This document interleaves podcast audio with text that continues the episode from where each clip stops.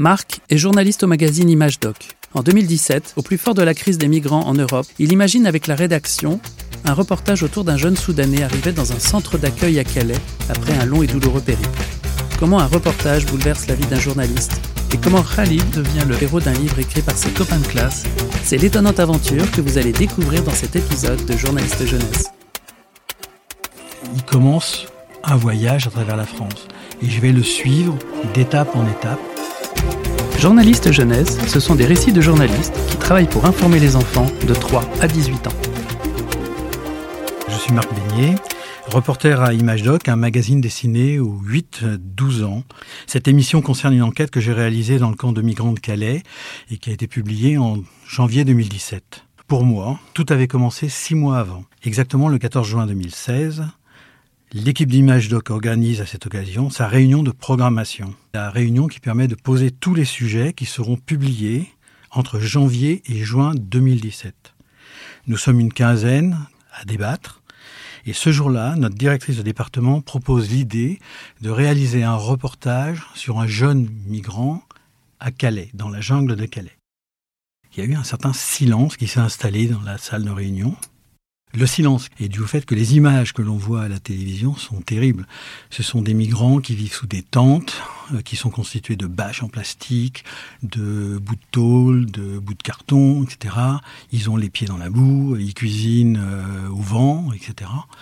Et on sait, d'émission en émission, qu'il se passe des choses terribles, des agressions, euh, des vols. Comment réaliser un sujet dans ces conditions avec un enfant donc on réfléchit à ça et on est trois à se dire euh, on y va. Ne pas renforcer l'image d'un monde noir et pessimiste dans l'esprit des jeunes lecteurs.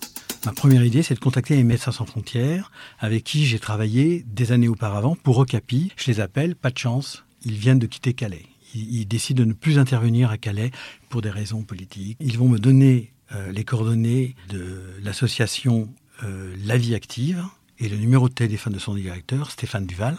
Donc là, nous sommes à peu près euh, mi-juin. J'explique ce que nous voulons faire à ImageDoc. Il me demande de monter un dossier, donc je vais écrire un scénario de l'ensemble du reportage et je vais y adjoindre des, exemples, des exemplaires d'ImageDoc. Euh, au moment où se, lance cette, euh, prise de contact, je sais où je veux aller, que ce soit une jeune fille ou un jeune garçon qui soit le héros, du matin au soir, à Calais, un jeune migrant vit et il nous explique, il nous montre comment il vit.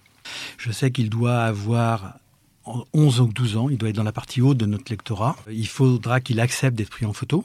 Donc il faudra que j'ai des, autorisations de la part d'une autre, autre personne qui serait un adulte de sa famille. Et je veux le voir vivre et je veux qu'il nous montre comment il vit. Donc ça met tout de suite des contraintes. Hein. On est tenu, puisqu'on s'adresse à des 8-12 ans, euh, de ne pas avoir le sujet le plus morbide qui soit. Parce qu'on sait qu'ils voient ça à la télé, euh, qu'ils entendent ça à la radio à longueur de temps, mais on leur donne la, vision d'un monde, mais d'un pessimisme, d'un monde noir. Quoi. C'est un pessimisme total. Fin juin, mon dossier est accepté. Et là, je suis mis en relation avec euh, Karine Zerouali, qui est la chef de l'hébergement de ce centre, qui est une ancienne colonie de vacances de Calais. Et vers la mi-août, je reçois un coup de fil en vacances et Karine me dit euh, Marc, je pense que j'ai trouvé le jeune, c'est un jeune réfugié soudanais, il a 11 ans, Bon, il, ne parle pas un mot de français. Son grand frère est dans la jungle et il est, son grand frère est d'accord. Je lui en ai parlé. Il serait d'accord pour euh, le reportage. On me parle de Khalid pour la première fois.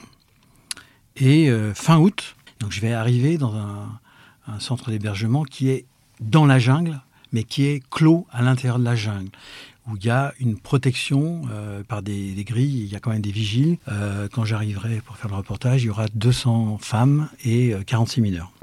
Bonjour et merci.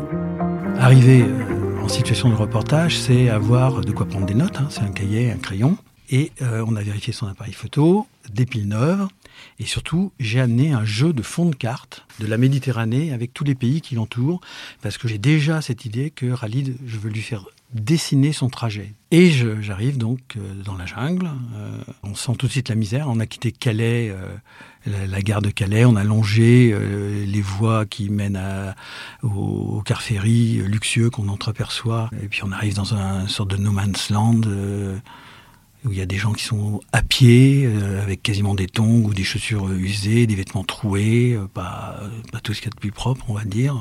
C'est absolument normal quand on sait ce qu'ils ont vécu avec des sacs euh, de supermarché troués, euh, plus ou moins remplis de, choses à manger. Et euh, j'arrive dans le centre. donc là, effectivement, il y a des grilles fermées, on m'ouvre. Je fais la rencontre de Karine et Karine me présente Khalid, qui à ce moment-là ne possède que deux mots de français à son actif, c'est bonjour et merci, mais qu'il prononce sans accent. Ça, c'est un, détail qui me, qui me frappe, qui me marque tout de suite. Il n'y a absolument aucun accent. Un reportage dans le désordre. C'est un jeune garçon, observateur, discret, euh, souriant, qui, euh, qui me suit des yeux, euh, regarde, essaye de, de, comprendre ce qui peut se dérouler dans la discussion entre moi et Karine, et bientôt entre moi et Fiori, qui est la traductrice érythréenne, et elle m'aide à me présenter. Donc on établit le, contact, et là je donne les consignes. Il va falloir que je te prenne en photo. Quand tu me verras te prendre en photo, tu m'oublies, comme si je n'étais pas là. Je te prends en photo pour montrer à mes lecteurs ta vie. On va recomposer ta journée entre aujourd'hui et demain, euh, du petit déjeuner jusqu'au soir. Mais on va faire ça dans le désordre parce qu'aujourd'hui, c'est le début de l'après-midi, on va avoir des coupures, des interruptions.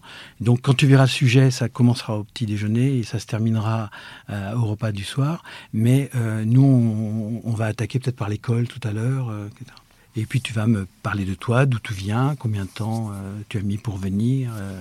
Et je vais passer deux jours au centre avec Khalid où il va tout me montrer. Il va me montrer euh, la tente dans laquelle il a été accueilli les premiers jours de son arrivée le 10 août. Il me montre sa nouvelle chambre dans laquelle il est hébergé, qui est une chambre de colonie de vacances, donc en dur, avec des lits superposés. Donc ils sont huit dans la chambre, plus un bébé, donc neuf. il est avec sa tante. Tout le monde s'entend, tout le monde y met du sien. Khalid et son périple pour arriver en France. J'ai quitté le centre aux alentours de 1h du matin et j'y reviens à 6h30, 7h, je crois. donc, ce qui me permet le matin de, de suivre le petit déjeuner, d'essayer d'avoir à peu près quand même la journée à peu près dans l'ordre.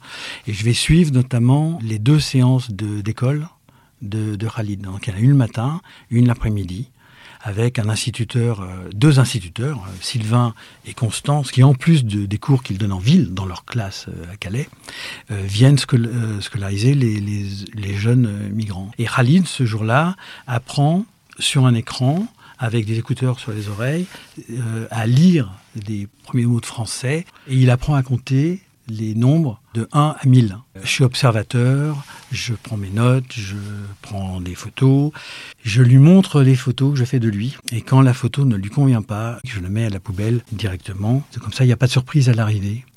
Et je pense que c'est une certaine forme de délicatesse qui peut aider au lien qu'il y a avec la personne avec laquelle on travaille.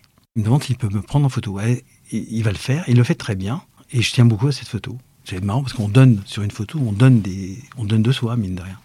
Et j'aime bien cette photo euh, prise par Aline, et c'est la première fois qu'il euh, qu'il en prend une. Cette journée et demie se déroule sans, sans la moindre anicroche. On travaille, il répond euh, à toutes les questions que je lui pose. Fiori, la traductrice, fait un travail remarquable. Elle est là à tous les moments essentiels. On a un grand moment d'échange. Il il y a toujours des creux. C'est-à-dire qu'on a un fil conducteur qui est le petit déjeuner, les douches, le, repas, euh, l'école, etc.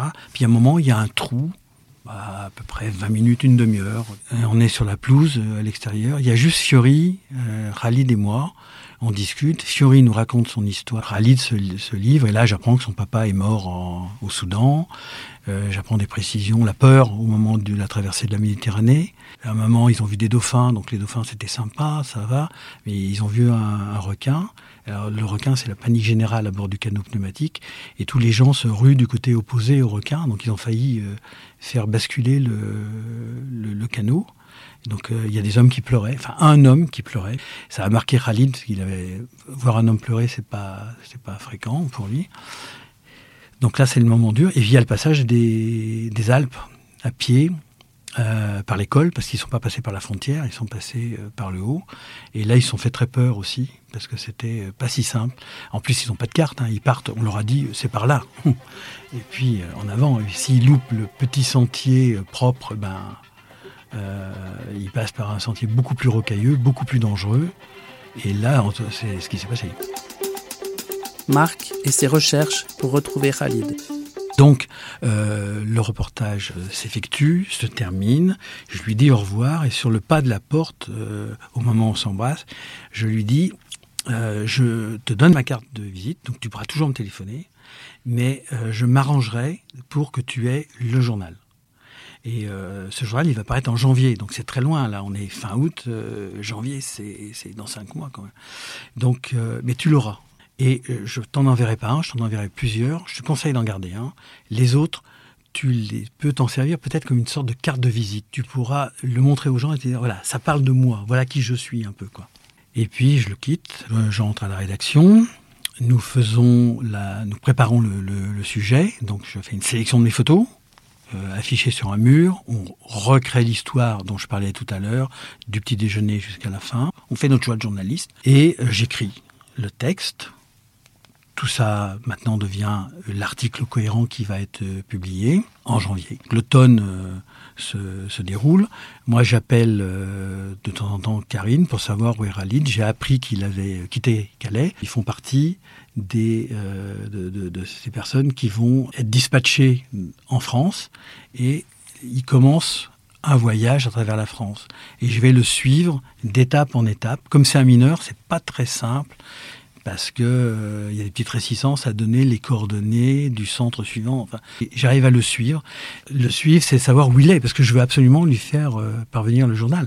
Et si je ne sais pas où il est, je peux pas lui faire parvenir le journal. C'est des, coups de fil. Il est là ou il est pas là. Non, il est déjà parti autre part. Bon, très bien. Est-ce que vous auriez la gentillesse de me donner le nouveau centre vers lequel il est parti? Et euh, j'arrive à faire parvenir l'exemplaire de janvier à Khalid lorsqu'il est à Libourne. Il en Gironde. Comme je continue aussi toujours à le suivre, je vais apprendre qu'il arrive à Pau. Mais à Pau, il va être fixé, il va se fixer à Pau. Très bien.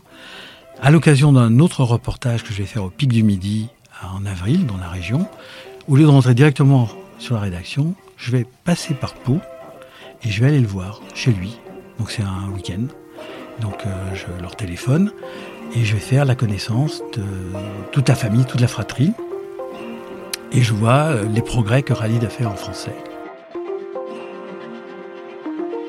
Le livre de Khalid. Quelques semaines passent, je reçois un coup de fil. Êtes-vous Marc Beignet? Oui, euh, je suis l'instituteur de ce jeune euh, Khalid. Il m'a montré votre journal. Ah, ah bon, très bien, je suis ravi. Votre article m'a donné l'envie de faire un livre sur Khalid avec ma classe, où les enfants continuerai à l'interviewer pour savoir ce qui s'est passé avant votre reportage et depuis euh, le moment où vous l'avez lâché à Calais. De fil en aiguille, euh, j'ai proposé à l'instituteur qui s'appelle Arnaud Duluc mes photos. Puis, euh, avez-vous déjà fait des livres? Il me répond non. Si ça vous intéresse, je peux vous aider pour peut-être la relecture ou quelques conseils. Et en fait, j'ai participé au livre. Les élèves ont fait ce travail d'interview, interviewer leurs copains qui est arrivé en mars euh, chez eux. Et euh, on l'a mis en forme. Euh, les instituteurs, deux instituteurs de, de la Puyade se sont mis en, vraiment en quatre pour imprimer le livre, le coller, etc., pour que ça soit prêt pour la fête de l'école. Et Bayard m'a envoyé à la fête de l'école, à la Puyade, où j'ai assisté à la dédicace du livre. par Khalid. Il y avait 300 exemplaires, ils ont tous été vendus. Et euh, pour moi, c'est euh, le plus beau livre auquel j'ai jamais participé. Alors que quand on le voit, euh, il est juste collé avec de la colle à la presse au fond de la salle de classe de, l'école de la Puyade. Quoi. C'était une, une, très belle, très belle journée, très belle fête qu'on a passé un écho dans Imajoc en disant qu'il avait énormément progressé. Et là, j'ai vu, j'ai mesuré à quel point Khalid s'était incorporé dans sa classe. C'était presque le porte-bonheur de la classe. Une histoire qui ne se termine pas. C'est un reportage très très singulier parce que l'histoire est longue et elle ne se résume pas à la journée et demie que j'ai passée en reportage. Elle va plus loin. Et c'est ce que j'ai toujours apprécié avec ce qu'on pouvait faire à Bayard en presse jeunesse, notamment. C'est de, d'essayer d'optimiser. Il s'est passé quelque chose en reportage, mais c'est pas clos à la fin du reportage. ça peut porter des fruits sur le long terme. Et ça, c'est, euh, c'est quelque chose qui est absolument euh, euh, caractéristique, je crois, de ce qu'on peut faire à Bayard. Et, là, en l'occurrence, l'histoire, elle se boucle une première fois, mais nous sommes en 2020, elle s'est bouclée trois fois depuis. C'est-à-dire que l'année suivante, on a fait équipe avec trois jeunes filles irakiennes pour faire un deuxième livre. La troisième année, donc 2019, euh, on a réalisé un voyage, on a jumelé la classe de Pau avec la classe de Sylvain, qui était le premier instituteur de Khalid à, Calais. Donc, euh, ben, lorsqu'on s'est retrouvé à Calais avec euh, l'instituteur, un soir, les deux classes étaient dans le au fond. Moi, j'avais les deux instituteurs de Pau, euh, Arnaud et Morgane, avec moi. Il y avait Sylvain. Donc, j'ai pris mon téléphone, j'ai appelé Khalid et j'ai fait la photo de, de ces trois premiers instits. Ah, c'était super émouvant. Sylvain, il n'avait pas entendu Khalid depuis euh, euh, deux ans. Hein. Ça lui a fait quelque chose. Surtout d'entendre cet enfant qui ne parlait pas français et qui là, euh, par téléphone, il n'y a rien de plus dur qu'une conversation téléphonique. on n'a pas le regard, on n'a pas la gestuelle, il n'y a rien, on ne peut pas dessiner et tout. Et il avait Khalid qui le comprenait, mais complètement. C'était génial. L'appel d'Arnaud Duluc, c'est quelque chose. la fierté d'avoir aidé un enfant à grandir, le plus beau souvenir, il est en fait quasiment un an plus tard, à la fête de l'école de la Puyade, je vois euh, Khalid qui parle français avec ses copains, qui joue. Si j'étais extérieur, si j'arrivais pour la première fois dans cette cour de récréation, il est impossible pour moi de savoir que cet enfant, il y a un an, était sur un canot pneumatique et traversait la Méditerranée. Il rayonne. Il y a une règle euh, en presse adulte, j'étais en presse adulte à un moment, euh, quand ça va pas, les, lecteurs écrivent souvent quand ça va pas. Hum. En presse jeunesse, les lecteurs écrivent quand ça va, pour dire euh, ça fonctionne. Et là, on a eu des, quelques lettres qui disent Ah, on a lu l'article sur Alid, mais est-ce que vous avez des nouvelles de lui? Donc, qu'est-il devenu? Et ça, c'est super, ça veut dire que l'histoire a accroché. Quoi. Et là, je me dis j'aurais joué un rôle à un moment. J'ai le sentiment, avec ce reportage, d'avoir euh, participé à la construction d'un adulte, d'avoir euh, avoir donné euh, quelques briques, ce qui va devenir un mur, j'espère, solide, d'un enfant qui va être un adulte cohérent. Quoi. Donc c'est ma contribution. Quoi. C'est intéressant de voir son métier comme ça. C'est de se dire, c'est pas seulement un article, un thème, et je passe à autre chose. C'est d'essayer de faire euh, germer ce qui a été le, ce reportage. Alors on ne réussit pas à tous les coups. Hein. Marc est journaliste à Image Doc, un magazine à retrouver tous les mois. Merci d'écouter Journaliste Jeunesse, le podcast des journalistes qui travaillent pour informer les enfants de 3 à 18 ans. Un podcast Bayard Jeunesse